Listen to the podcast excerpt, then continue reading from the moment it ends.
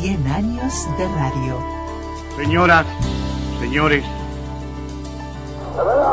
pero gran jugada de Cubilla, cabezazo y segundo gol de Comienza un programa de radio. Y se la colocó en la cabeza de Arpime como diciendo ahí lo tenés, hacelo, que no lo podés cerrar. Un programa de radio. Un programa de radio. A mí me tocó lo más brillante del fútbol uruguayo.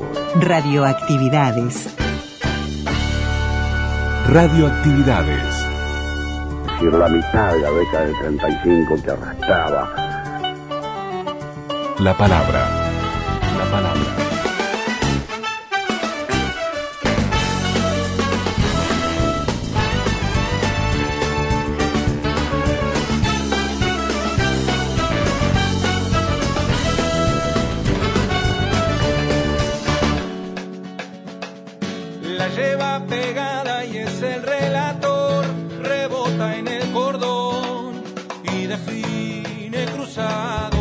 Comenzamos el programa de domingo con relatores, el alemán, con Emiliano y el sur.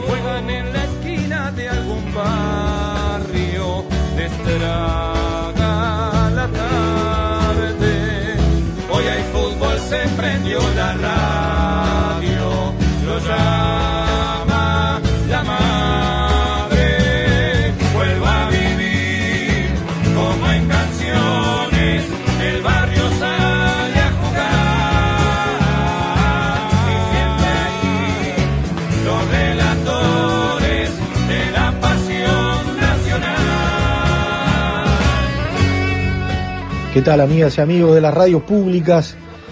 El gusto de estar juntos aquí, Luis Ignacio Moreira Lula, Daniel Ayala, con todos ustedes. Comenzamos con relatores, porque hoy un relator acapara la atención de estos 100 años, 100 historias. Es don Carlos Solé, fallecida el 9 de julio de 1975. Un acontecimiento que quedó marcado en la triste historia, pero que en realidad hubo un antes y un después, con todos los cambios y, todo lo que significó la trayectoria de Solé y después las puertas abiertas a varias emisoras de radio en donde surgieron también grandes relatores. Don Carlos Solé que comenzó en la radio oficial, como ayer les contábamos, his- algunas historias marcan que eh, comenzó en 1935, eso no es verdad.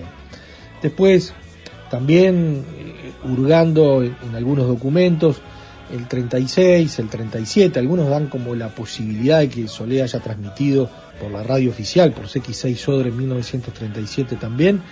No hay testimonios de eso, o por lo menos no aparecieron.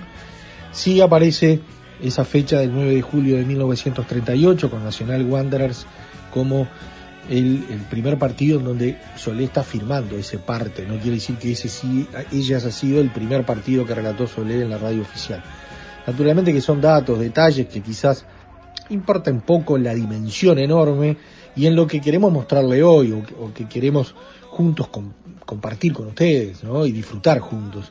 Y que son los testimonios de varios personajes y bueno, historias eh, dichas por el propio Carlos Solé y ni que hablar los gritos de gol, muchos que quedaron en lo mejor de la historia, ¿no? ubicándonos en esa trayectoria de Solé mm, desde 1946 a, a 1975 en su casa que fue Radio Sarandí y esos inicios que le contábamos en la radio oficial, el CX6 Sobre. Quería enviar además un, un gran abrazo a la gente de Bichos de Radio, a Adrián Corol, a Ingrid Beck, que tuvieron la deferencia de entrevistarnos con respecto al trabajo que hacemos aquí con Lula en radioactividades. Y bueno, y el viernes pasado salimos allí por en Radio Nacional, el gusto y el enorme honor de, de haber sido un bicho de radio por un rato y, y que Radioactividades estuviera allí presente, así que el agradecimiento enorme a Ingrid y a Adrián Corol. Ya le adelantábamos que Adrián va a estar en Radioactividades el próximo fin de semana eh, con, varias historias, ¿no? Un hombre polifacético de la televisión, de la radio, un diexista, radioaficionado, un loco de la radio, un bicho de la radio. Le enviamos un gran abrazo a los hermanos argentinos hermanos también de la radio oficial, de la Radio Nacional de la República Argentina.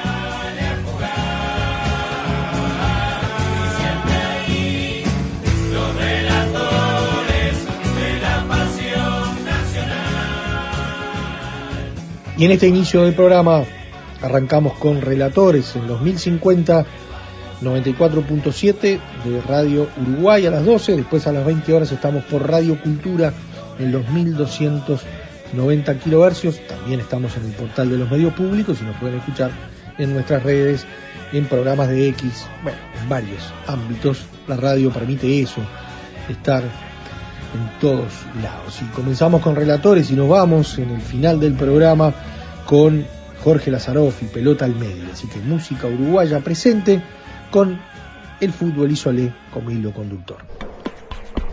En Facebook, Radioactividades. Radioactividades. Contenidos, adelantos y noticias.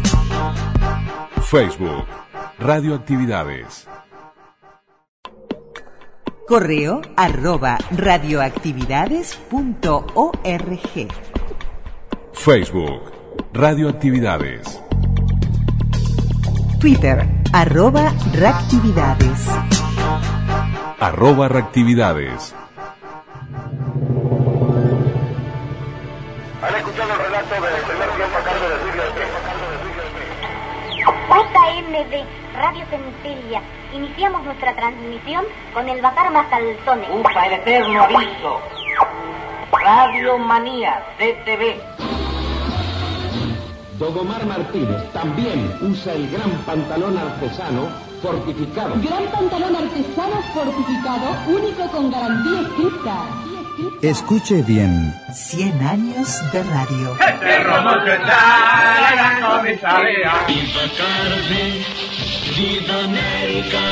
Cuento tres y largo. Tenemos mucho gusto en presentar.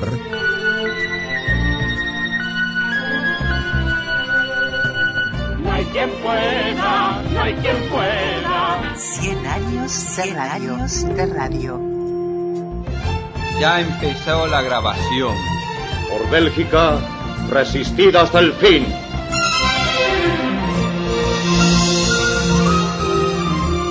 Llega el centro, toma Benito, cabeceaba ante Gómez. ¡Gol! Consigue el último término. Repito, Valde Gómez cabecear la pelota y consigue así. mientras- 100 años de radio.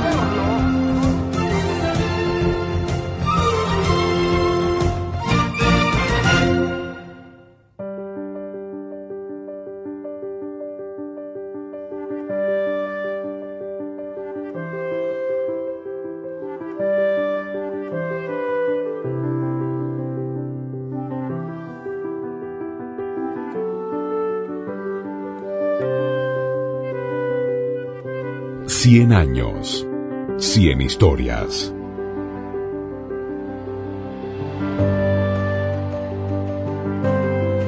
Tengo grabado en, en- en mente y en la retina dos, dos sucesos tremendos del fútbol uruguayo. Ese gol del triunfo que logró el Campeonato del Mundo de 1950 no logra darme a mí la emoción que me tradujo el gol que Jover marcó en 1954 en Lausana, en Suiza, empatándole aquel famoso partido a los húngaros. Aún escuchando la grabación me vuelvo a emocionar y eso que yo fui protagonista de la misma. Yo recuerdo que en la cabina de Lausana, junto a mí, en la función, habían no menos de siete u ocho compatriotas que me habían pedido colocarse dentro de la cabina porque eh, no existía lugar en las tribunas. Y cuando Jover hizo el gol y empató ese partido, después de la eclosión del, del anuncio del gol de Jover, yo miré derecha e izquierda por el rabillo de ambos ojos y no vi a nadie al lado mío. Y miré hacia abajo y todos se habían deslizado, eh, presas de la emoción del momento, eh, se habían deslizado eh, por las paredes de la cabina eh, de espaldas y habían caído sentados. Y yo mantuve, recibí el choque emocional, lo transmití para nuestro país, para estas latitudes, y seguí en pie transmitiendo, por lo cual siempre pensé, yo debo haber tenido, sin duda alguna, un corazón de acero para estos para la recepción de estos estados emocionales que primero los recibe uno como una descarga eléctrica tremendamente potente y luego, bueno, luego eh, se la difunde a los oyentes.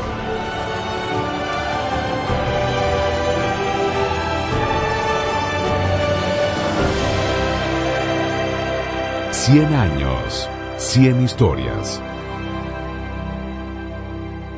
Yo digo que otro soleno habrá. Heber Pinto. Por ahora otro mejor, pero como él, no, no se repite.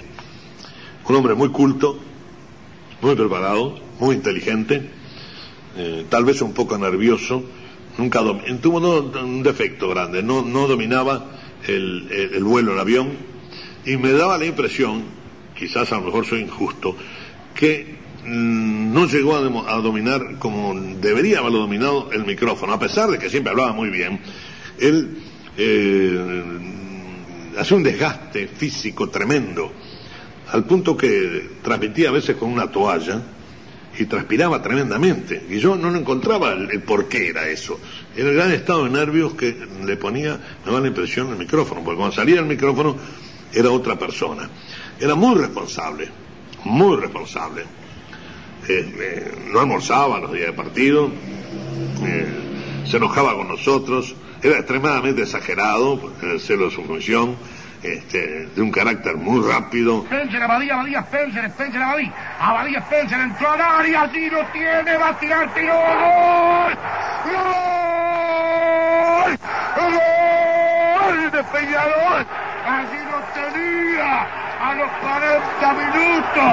Este extraordinario velocista ecuatoriano volvió a entrar ante magnífico pase del veterano Abadí. Dejó atrás a Soco, dejó atrás a de Felipe, tiró de derecha y Spencer otra vez abrió el score. Peñarol 1, Real de Madrid 0, Spencer a los 40. En muchas transmisiones, como la que jugamos con Real de Madrid por la final de la Copa Intercontinental de Peñarol, eh, ese día este, fuimos él y yo nada más a transmitir, y mi transmisión salía, y de repente me dicen, Soleno está saliendo. Entonces yo salía, yo pedí por, por radio, Sarandino está saliendo, por favor, este, atención Montevideo. Y entonces este, salí dos minutos, dejé al locutor comercial y fui a hablar con la telefónica española. Resulta que después tocaron tanto que salía Soleil y yo no salía, ¿no? Esas cosas lindas. Pero este, después salimos los dos muy bien y Peñarol ganó. Abadí levanta para Tabaré González. Ataca el marcador, devolvió para Abadí. Van escapando de Velázquez, sigue atacando. Entra Abadí, busca otro gol Peñarol. Va remetiendo Rocha que lo pide palmoteando las manos. Dan para Rocha. Rocha para Spencer, tirará, tiró, viene, gol. ¡Gol! ¡Gol de Peñarol Spencer! Spencer a los 37 minutos. Allá venía buscando el segundo gol Peñarol para Pedro Rocha de Abadí. Pedro Rocha para Spencer y Spencer que entra buscándolo y decretando el player ecuatoriano el segundo tanto Peñarol 2 Real de Madrid 0 otra bonita jugada esta vez de Pedro Rocha combinando con Abadí y culminación de Spencer autor de los dos goles Peñarol 2 Real de Madrid 0 37 minutos Este Carlitos era, era un individuo muy especial, digo. E- Era, este, era un hombre fácil, no obstante parecer tan complicado, ¿no? Solé era un hombre de la calle, era un hombre que, que tenía sus alegrías, sus, sus tristezas, sus propias vivencias, era la vivencia común de cualquiera, era excéntrico, era muy jocoso, era muy hilarante, era, Carlito era un hombre muy proclive a utilizar ejemplos populares, a hacer cosas durante su, su vida, eh, a veces hasta grotescas, ¿no? Hay anécdotas eh, fuera y dentro del país de, de lo pícaro que era, ¿verdad? ¿Se De- acuerda de algunas que haya vivido con él? Sí, sí, me acuerdo de cosas que le ocurrieron, por ejemplo, en, en Suiza cuando el campeonato mundial, en una boat. Este, me acuerdo aquí en Montevideo haber querido pasar con el auto por adentro de la puerta de la, ciudadanía, de la ciudadela, o sea, un poco siempre entonado, porque le pegaba al whisky este, bastante, bastante, Y, era así, ¿no? Era de, de yo qué sé, de estar en un edificio y, y, agarrar un jarrón de un apartamento donde estaba de visita con unos amigos y tirarlo por el foso de las escaleras. O, a, perdoname la expresión popular, hacerle piché en la gabardina a uno que estaba en un mar un día de lluvia. Este, digo, eh, cosas muy, muy grotescas, pero muy de él, porque era muy de la calle. Era un buen individuo, Carlito. Era muy sentimental, muy cariñoso. Había que buscarle el perfil y era muy explosivo, eso sí. Cuando le venía el carácter para arriba, este, explotaba en, expresiones muy ampulosas, eh, muy teatral, muy histriónico.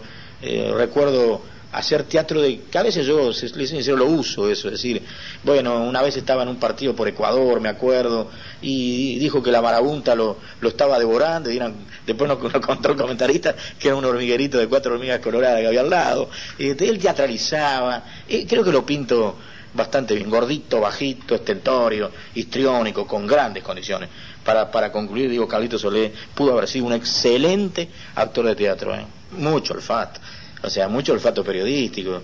Entonces el individuo era ampuloso para las cosas, para las grescas, para las trompi, para, para criticar a un jugador. Era, era un hombre que además aprovechaba este, las cuerdas vocales que tenía, ¿no? Ojo, atención, tenía una voz grave, metedora, profunda, y utilizaba muy bien el lenguaje. O sea, cuando adjetivizaba a Carlito Solé, generalmente le pegaba a lo que quería expresar, ¿verdad? Tacó Prieto en poder la pelota centro a Morar y Artime.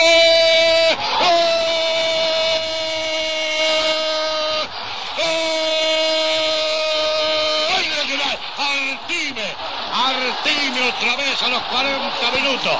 Gran centro de Prieto a la cabeza de Morales y Artime. Más ágil, Artime salta, cabecea al ángulo y la pelota en trayectoria se ve que va a traducirse en gol. Como resorte separa los 70.000 espectadores en las tribunas y juntamente con trayectoria de pelota que iba entrando, va explotando el estertor grito de gol y empate Nacional. Artime a los 40, otra vez de cabeza. Otro aspecto imborrable, bueno el Club Nacional de Fútbol cuando en el año 1971 ganó en Lima a Estudiantes de La Plata otra Copa Libertadores de América. Son hechos que se van sucediendo y que se van amalgamando en un collar de, de, satisfacciones y de alegrías que recibió en aquel momento uno que luego queda como una reminiscencia muy grata para el espíritu y para la mente. Al ataque Espárrago que anotó el último gol del partido aquí en Lima. Espárrago marcado por Valverde y Pachamé, Espárrago a Cubilla. Se viene Cubilla por el sector izquierdo, marca para escapó, va a entrar, entró y escapó y le sale gran jugada, tiró. ¡Oh,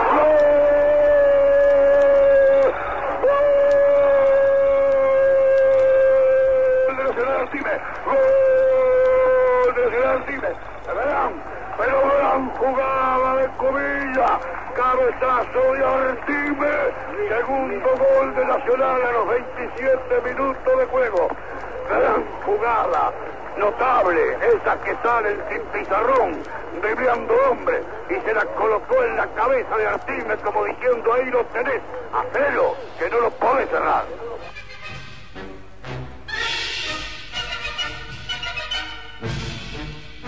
Nacional Campeón de América 1971. 100 años, 100 historias. Era un hombre muy especial, era... Raúl Barizón. Temperamental en el micrófono, parecía un ogro, y fuera del micrófono era un tipo sensacional, tranquilo, eh, amable. Era un hombre que de, de una responsabilidad tremenda. Él iba a la cabina, el partido empezaba a la una y media y la transmisión también, para transmitir el preliminar, el partido principal empezaba a tres y media, te pongo ejemplos de esos horarios, y él a la una y cuarto ya estaba en el estadio ya estaba en el estadio y se sentaba en una cabina auxiliar que había, porque estaba, estoy hablando de las viejas cabinas del Estadio Centenario. Y Sorandi tenía la cabina, que no era muy amplia, y al lado una cabina auxiliar para la parte técnica. Creo que varias radios lo tenían así. Él se sentaba en la cabina del operador, digamos, de la parte técnica, y allí se sentaba tranquilo, no se mostraba, no era un hombre que, salía a la bancada para que lo miraran y se parara para hacer pinta. No, él se quedaba ahí adentro, todo el mundo pasaba y lo saludaba porque sabía que estaba ahí era para todos los, los colegas, era como un- una satisfacción. ¿Y él controlaba lo que pasaba ahí o era nada más que espe- espectador? Era espectador, pero estaba atento. Pero vos sabés que las transmisiones de antes eran más fáciles, porque vos salías desde la cabina y seguías de largo de la cabina. No había conexión de vestuarios, menos iba a ver si no había vestuarios, conexiones en otras eh, en otros lugares. Sarandino hacía las otras canchas, es decir, tenía un sistema de telefónico que avisaban de los goles en las otras canchas. Todavía no se había implantado lo de conexiones de todas las canchas. Entonces todo eso facilitaba y no daba pie para, para que técnicamente se... Ahora, que escucharía a los periodistas, yo creo que los Era escuchaba. una especie de concentración que hacía previo al partido. Ahí está, él estaba, sí, sí, sí. Después cuando empezaba, que empezaba como 15 minutos antes, empezaba con su... y con su nadie lo clásico. interrumpía. Ah, no, era fatal que lo interrumpiesen. Inclusive se molestaba cuando cruzaban frente a la cabina de él. Y yo recuerdo, no es bien el caso, pero había un par de periodistas que, que, que no, no, no, no, Solé no, no, no, no iban muy bien con Solé, pero por, por otras cosas no, no, no relativas al periodismo. Y este, y cada vez que tenía que estaba en una cabina cercana a la de Solé, y siempre tenía que pasar frente a la de Solé.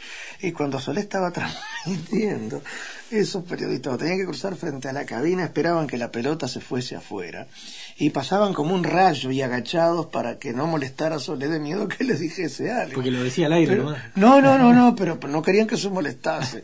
Un día yo dije, si esta gente con la velocidad que pasa tropieza acá y se cae, se fractura.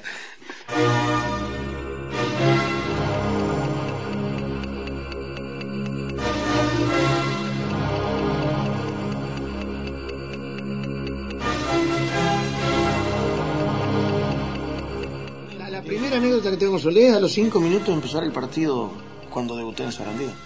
Y no es que quiera hablar de mí, quiero hablar de Solé, eh, de Huracán y Bellavista. Eh, yo empecé a transmitir, iban cinco minutos del partido Solé con una bruta radio, mm, de las portátiles pero grandota, sentado en la bancada de abajo eh, y, y escuchando el partido, viendo y escuchando el partido. Él para mejor era de, de Bellavista. Pero a los cinco minutos deja la radio, se para, yo lo veo que se incorpora y que se encamina hacia la cabina. Y yo dije, al diablo, ¿qué estaré haciendo mal? ¿Qué, qué- macana estaré mandando? Me quedé eléctrico. Y llega hasta la cabina y cuando empieza a hablar el locutor, a dar los avisos, me dice, muy bien, Barizoni, siga así, Barizoni. Entonces yo caminaba por las sí, lo porque para más. él era una, una experiencia nueva porque estaba necesitando a alguien que más o menos había quedado desmantelado y alguno que más o menos dijera, bueno, si un día falto yo puedo meter a este. Dijo que una vez es- le gustaba y se vino a probar al Sodre porque había, creo que había una especie de concurso para, para intentar ingresar. Y, y aparte se bancó una cosa que era tremenda. Eh, En el Sodre él transmitió todos los años que estuvo en el Sodre sin locución comercial. Porque en esa época el Sodre, que era la, la emisora del Estado, no, no, no, no tenía publicidad. Y la CX6, que hacía música clásica, eh, pero solo hacía fútbol. Era la, la que estaba, digamos, en el diario, Claro, que sí, sale al lado, de- donde, ahí al lado de Sarandí, salía Sí, a la izquierda. Bueno, y esa era la emisora y no había publicidad. Y entonces Solé tenía que transmitir sin publicidad. Eh, y hay que transmitir sin un locutor. Tenía un, eso me acuerdo, yo, yo cuando llegué a Montevideo, eh, ya, ya Solé estaba en Sarandí, pero se notaba claramente que tenía un interruptor con el cual seguramente el clásico Sí, sí, sí. lo haría cuando transmitía y la pelota se iba afuera y para, para, para tomar un poco de aire también, para no hacerlo delante del micrófono, tenía un interruptor de micrófono, como que desaparecía un poquito y volvía después. Pero hay que transmitir 90 minutos de un partido sin, no solo sin locutor comercial y como no se estilaba que entrasen los comentaristas, que ingresasen los comentaristas en el relato, o sea, eran 45, Sí, sí, sí. 90 Eran minutos 90 de relato, minutos relato, relato. Era como el jugador. más o menos, Un jugador Ahí está, tenía que tener un- una preparación tremenda. ¿no? Ahora, vivi- vivía el partido, ¿no? Se Sí, lo- en el partido. lo- eh, tan- tanto se metía que no permitía no solo eso que yo te conté, no, nadie entraba a la cabina. Me acuerdo que le habían pasado el equipo, mm, un equipo formado y el 15 minutos antes lo, lo dio la integración, era Peñarol con Caetano y no me acuerdo quién era el otro lateral izquierdo, ¿no? Y se lesionó en el antes de empezar el partido, cuando estaban por empezar, Caetano, y entró el otro lateral izquierdo. Y había que avisarle a Solé, y ya estaba transmitiendo el partido, entonces no sabían cómo hacer. Entonces formaron una planilla nueva y, se lo cambiaron en el aire, así.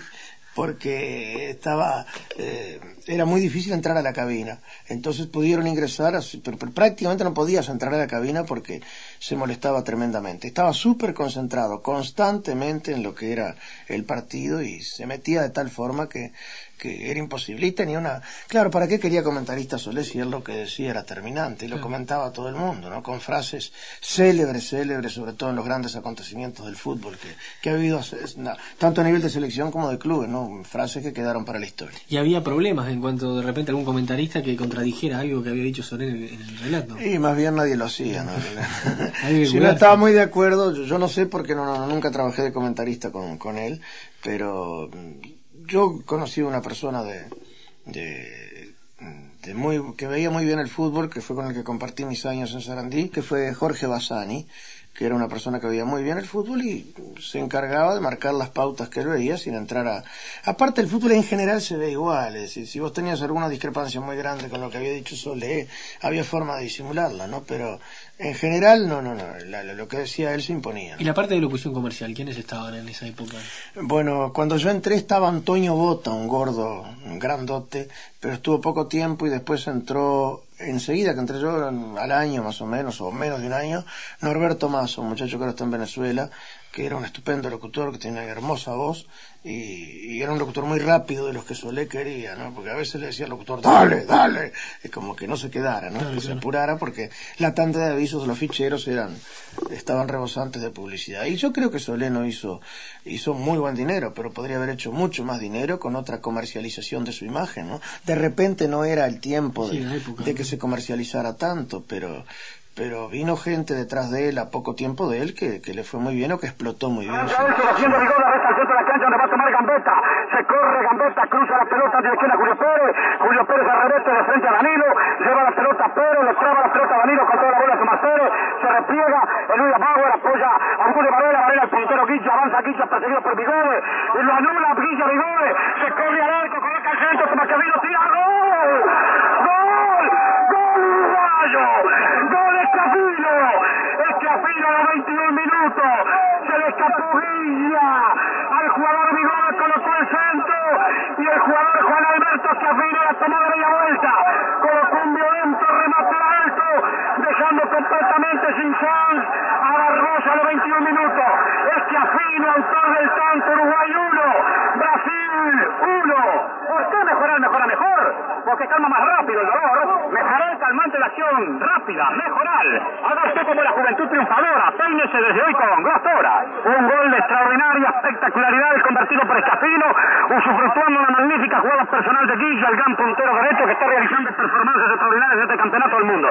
Dejó atrás al Recio Vigode, colocó un centro a media altura abierto, Escafino bajó la pelota dando media vuelta y tomó de volea con el empeine del pie derecho un violento tiro sobre el arco, anotando sobre el ángulo el tanto del empate para el equipo uruguayo, el entrada izquierdo Juan Alberto Casino. 1 a 1 después Brasil y el equipo uruguayo. Y vuelvo a repetirles que el tanto brasileño fue en manifiesta posición offside y por otra parte a los 5 minutos se marcó un evidente penal contra Morán que el árbitro River no penó. Los suecos le siguen ganando a los españoles por dos tantos a cero.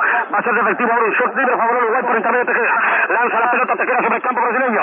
Sale el encuentro al Danilo. Avanza perseguido por Vigo. Sigue atacando Danilo en poder de la pelota.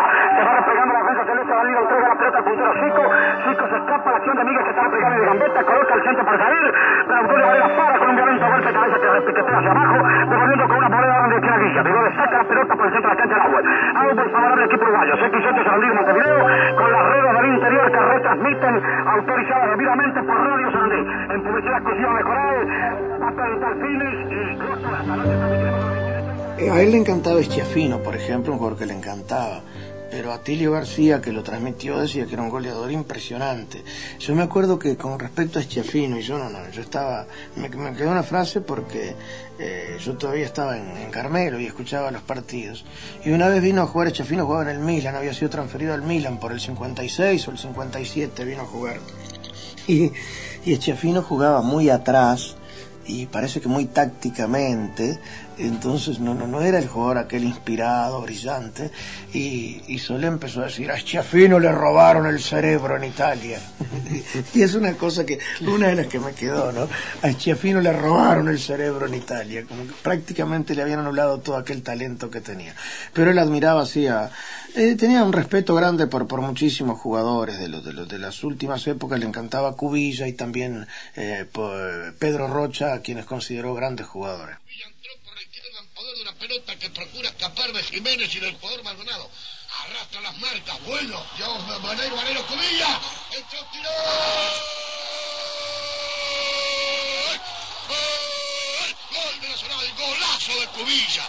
Gran, pero gran jugada de este genial elemento, uno de los últimos exponentes de las genialidades características del fútbol que otrora tuvo Uruguay y en una notable acción personal pasando hombre, cerrado contra el arco de la línea largo, remató conquistando un golazo Cubilla. Cuando iban transcurridos 31 minutos de juego, Nacional 1, Diestrón de 0, gran jugada de Cubilla. Pero ahí con Solé fue todo muy lindo, porque yo también empecé a trabajar en la radio como informativista, simultáneamente con eso, y yo que sé, lindos eran los momentos como ejemplo, sentarte a conversar con él los lunes en la radio. Él iba a la radio a estar, iba ahí porque era un poco la segunda casa de él, y sin el poco, era la segunda casa de él, e iba y permanecía horas y horas allí, y era, yo disfrutaba de mañana estando, estar conversando con él, que se iba a, a donde estábamos los informativistas y se sentaba a conversar largo, ¿no? Creo que era un hombre que aparte de, hablar de fútbol con él, sabroso era hablar de la vida, ¿no? Aparte era un hombre comprometido también en lo político y en ese sentido eh, creo que era muy de respetarlo, ¿no? Era un hombre que, que, que realmente vos lo escuchabas y estabas convencido y, y escuchabas lo que dijo Solé y al otro día ibas al, al boliche a conversar y vos discutías y porque Solé, porque Solé dijo esto y vos lo hacías tuyo. No, no, si fue penal, ¿qué me venís con que no fue penal? Y al final te insistían que no, si lo dijo Solé, como diciendo, lo dijo Solé, Era la palabra- verdad absoluta. Era palabra santa. Viene el córner. Salta la que lo perdió como joya. Tiró.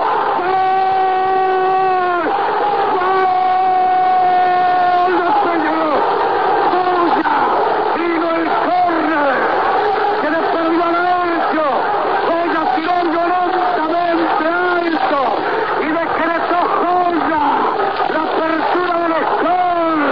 Peñarol 1. Joya. Santos 0. Joya a los 16 minutos. Este es XH Sarandino Montevideo. Tembló tremendamente la tribuna donde estamos apostados haciendo la transmisión.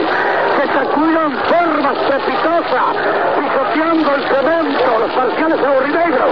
Explotó jubiloso el grito de gol y se abrazaron emocionadamente los hombres de Peñarol en procura del Moreno, puntero izquierdo, que de izquierda 100 años de radio. Podcast. Radioactividades. Programas DX. Spotify. Anchor.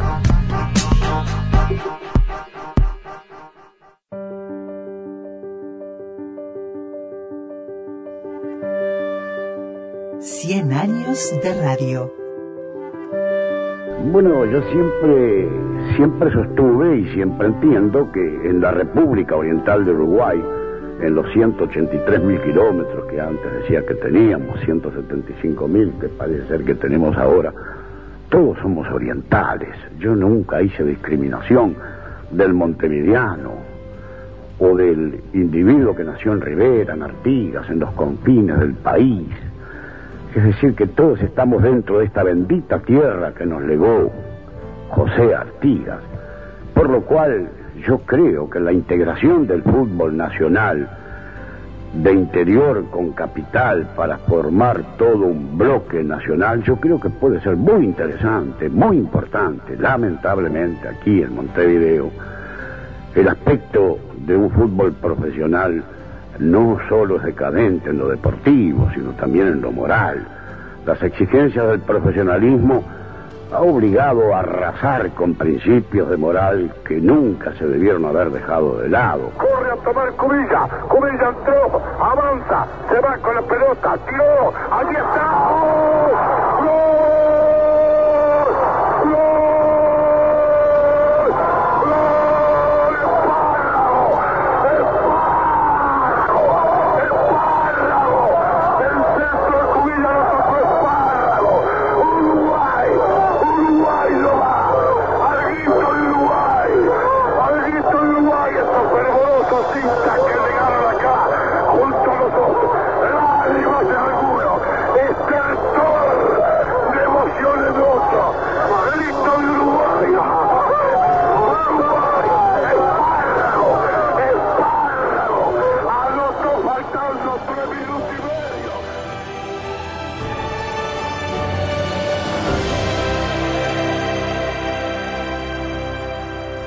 Años, 100 historias. Envió la pelota Rocha en dirección a centro. De línea central del campo Spencer a Rocha.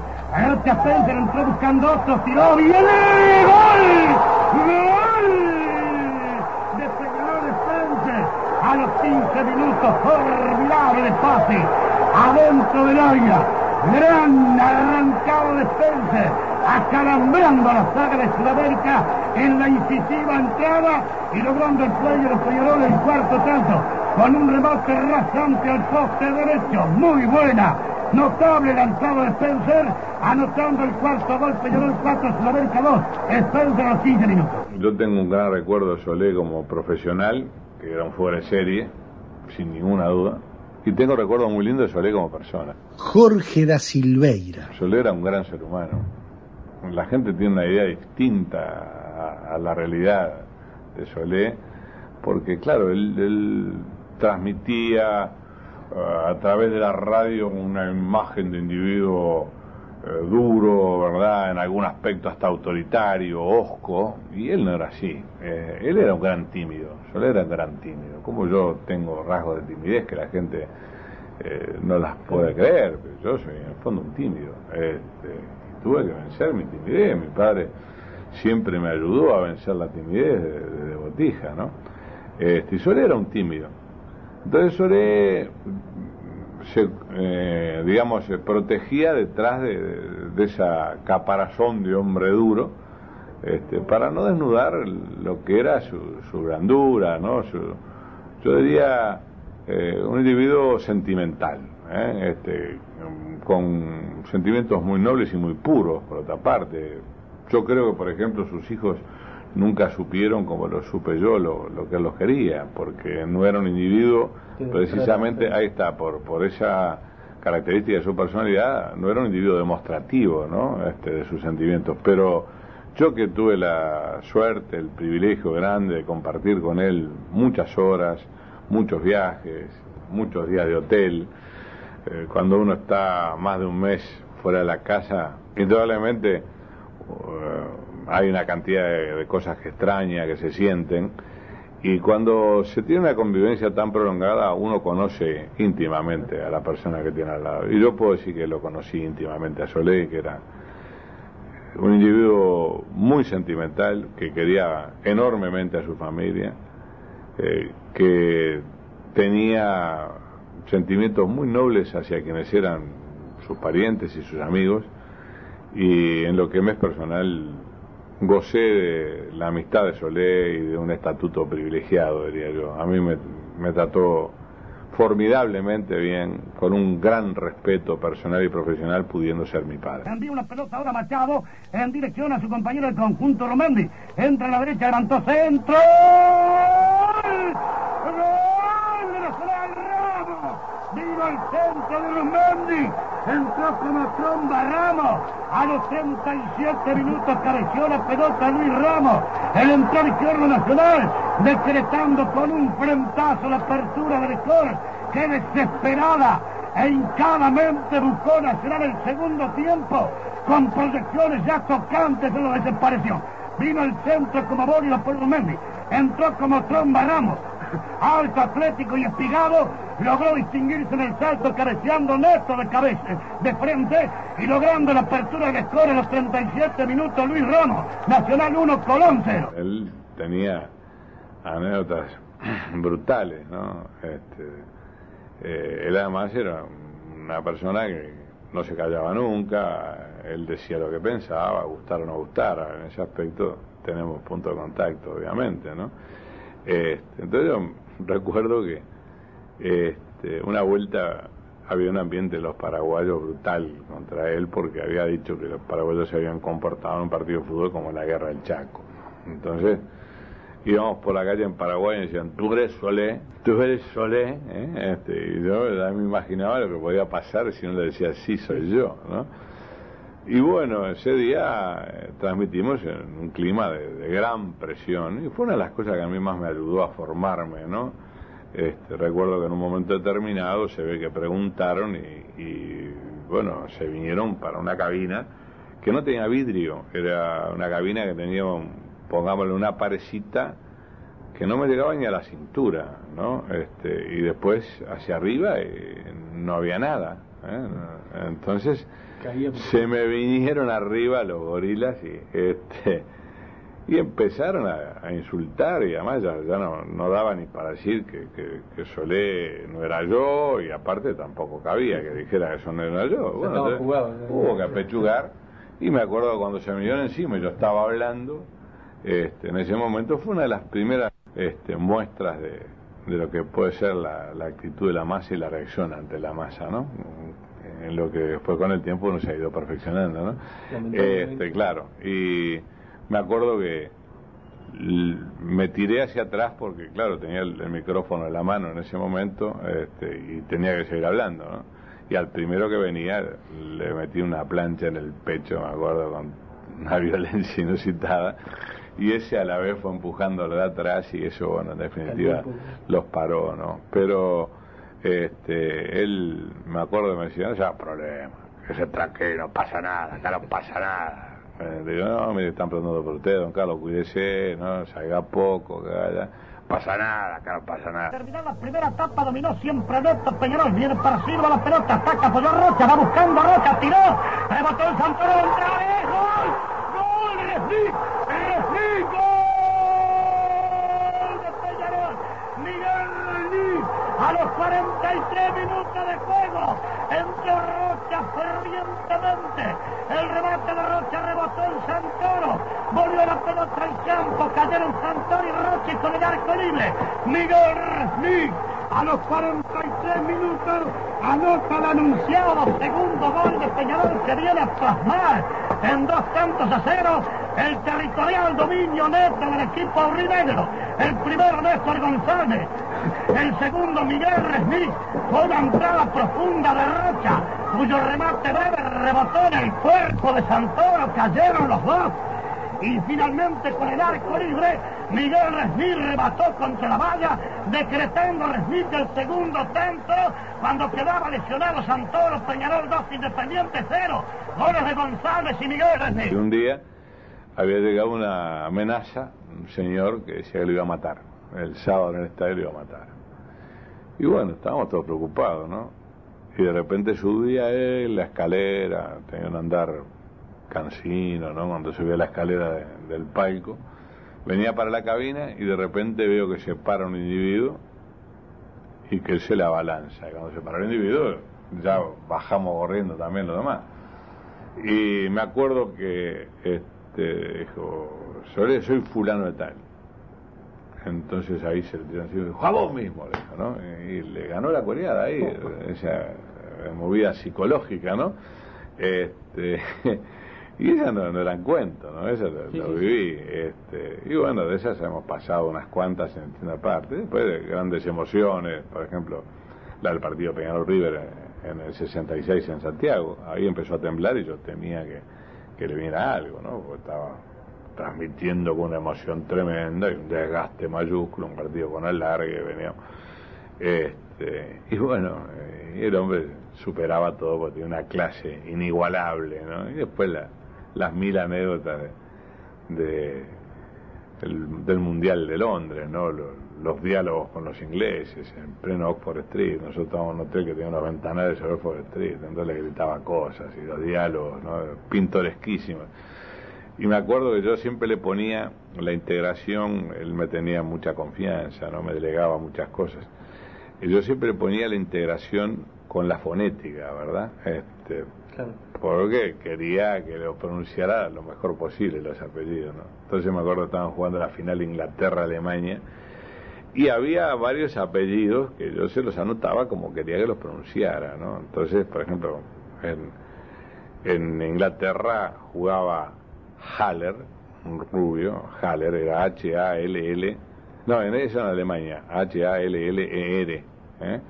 un señor Held era H-E-L-D, ¿eh? y en, Inglaterra jugaba Hunt, un centro delantero, H-U-N-T, y quien fue después el goleador de la final, eh, a pesar de no era titular, Hartz, H-U-R-S-T. Entonces, claro, yo se ponía con J, en lugar de la U ponía la A, ¿no? En lugar de UNT le ponía Hunt, ¿eh? con J. Entonces, Ay, es un lío esto entre el JLD, Ham, JN. Yo me quería tirar abajo, le voy a explicarle buena audiencia, ¿no? Pero lo decía con un pintoresquismo tan particular que a la gente le encantaba. Tenía un ángel muy particular que le permitía llegarle a la gente en su esencia más íntima. Lleva la pelota a lento el veterano, puntero por bajo en dirección a Joya. Joya bailotea con la pelota, Spencer se fue a la punta. Joya está por adentro bailoteando con la pelota, da la impresión de estar quebrado River. Estupor en los propios River Platense. Devuelve la pelota para Cortés. Cortés a González, González a Cortés, Cortés a Rocha. Ahí está, cabeció. ¡Y! ¡Gol! ¡Gol de Peñarol Rocha! Rocha a los cuatro minutos del último chico. Allí estaba, le dije, señores.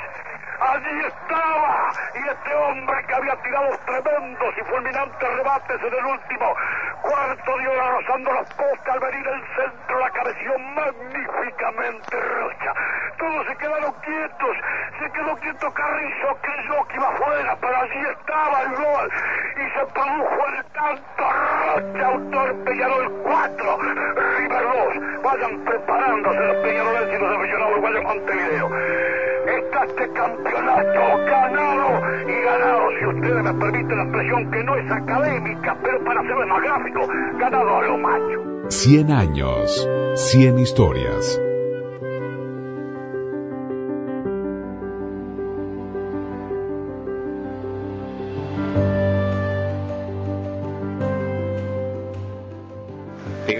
Cabina estaba don Carlos.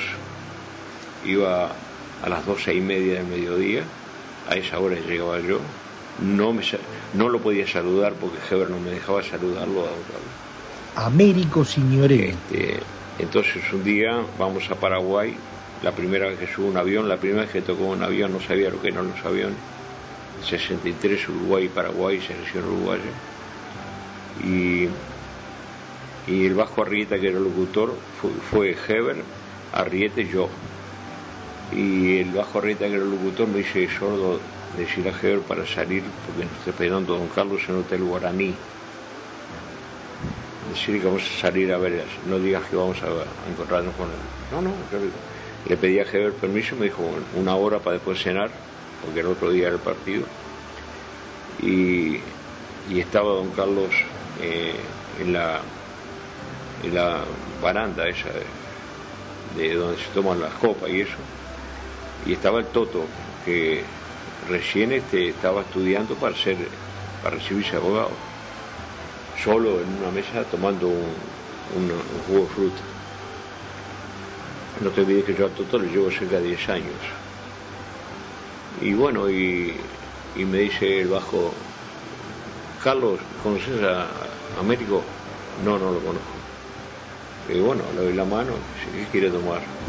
Digo, lo que está tomando Jorge. Pero usted es un pajero, me dice en el país del Chivarrega, le dice, ¿qué tan negra viene a tomar la que toma aquel pajero también? Digo, don Carlos, vamos, vamos a medir las palabras, no, no soy pajero. Respéteme porque yo soy un, soy de la calle, pero no boludo.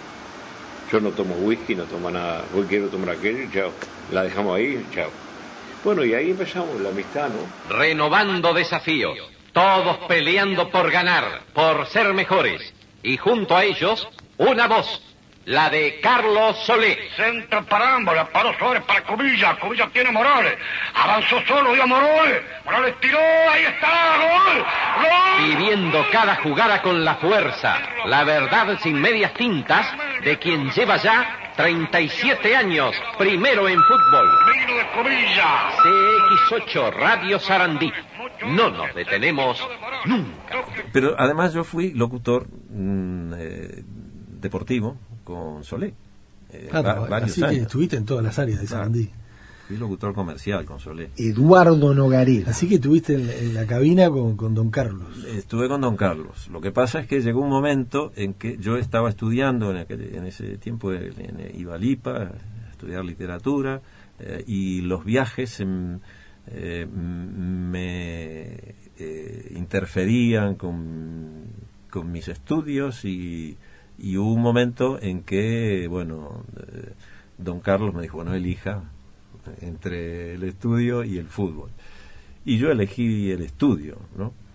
Eh, algo que, bueno, que mucha gente no lo habrá entendido porque el, el estar en, el fútbol con Carlos Solé y viajar y todo eso era algo realmente muy, y mientras muy bueno. mientras estuviste, ¿cómo fue esa experiencia y, y qué puedes contar de porque se, se cuentan muchas cosas con respecto a cómo era Solé, Solé, en el tema del trabajo, en el tema de su responsabilidad, de, de, vivir el partido, ¿no? Y cómo era estar al lado tirándole los piques para los avisos, ¿no? Ah, bueno, yo te aseguro que a pesar de, ese carácter eh, eh, así torrencial que tenía Solé, era, era fácil trabajar con él, porque era de una precisión eh, profesional tremenda, ¿no? Entonces no había duda de en qué momento uno tenía que meter la visita. Fue para American Blend, porque él, él te lo señalaba, ¿no? Con, un dedo sobre, sobre la mesa o sobre la carpeta donde estaban los, los anuncios y eh, todo muy muy exacto, digamos, ¿no? Es tenía mucha seguridad. ¿no?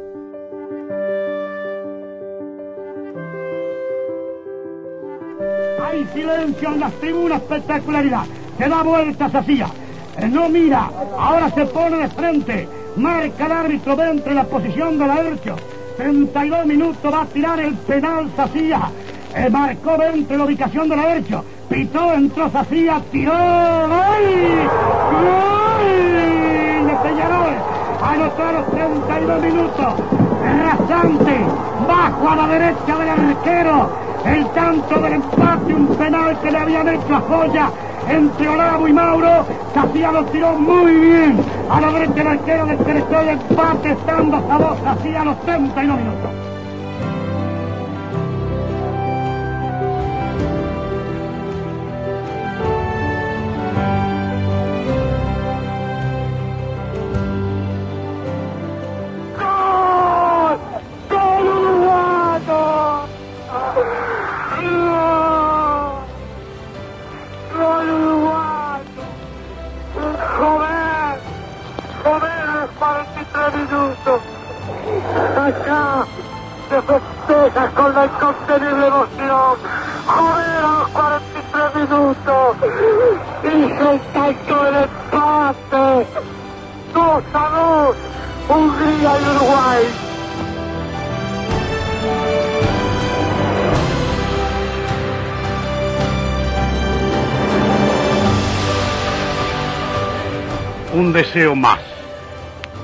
Los acontecimientos salientes que permitieron armar este material se reediten en el futuro por nuevas generaciones que devuelvan a nuestro fútbol a un sitial de honor y distinción.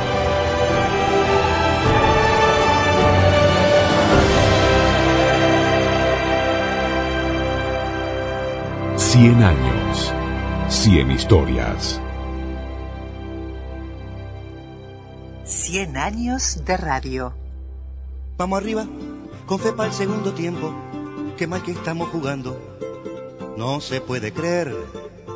Aquel loco, aquel de pelo cortito, nos baboció, nos metió pechera. Así que leña con él. Vamos perdiendo, eso nos pasa por ser giles, por salir a buscar empates. No podía ser.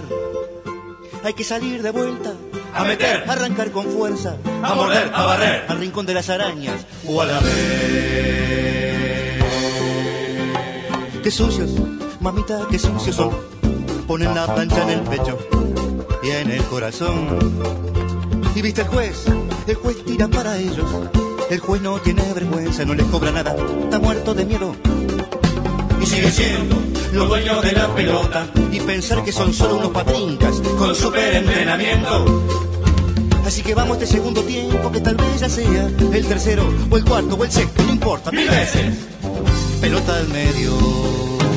Al túnel, muchachos, al túnel del tiempo, adentro, muchachos, metiendo y metiendo, al túnel, muchachos, vamos a sorprender. Y para arriba y escuchen bien, hay que inflar la red, que el viento está soplando y no viene bien, para romper la red.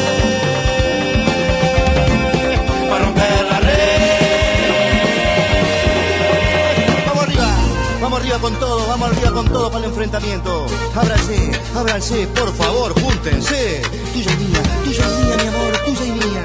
La pelota en el piso, la pelota volando, achicando la cancha, agrandando, agrandando, la misma, siempre por la misma, y cambiando, cambiando. ¡Oh, loco! Entre a la Conducción, Daniela Ayala.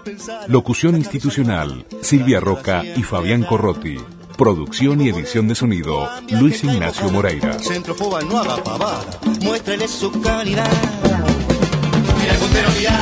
Con una pierna quebrada, va a jugar igual y no pasa nada. Aunque lo marca Superman.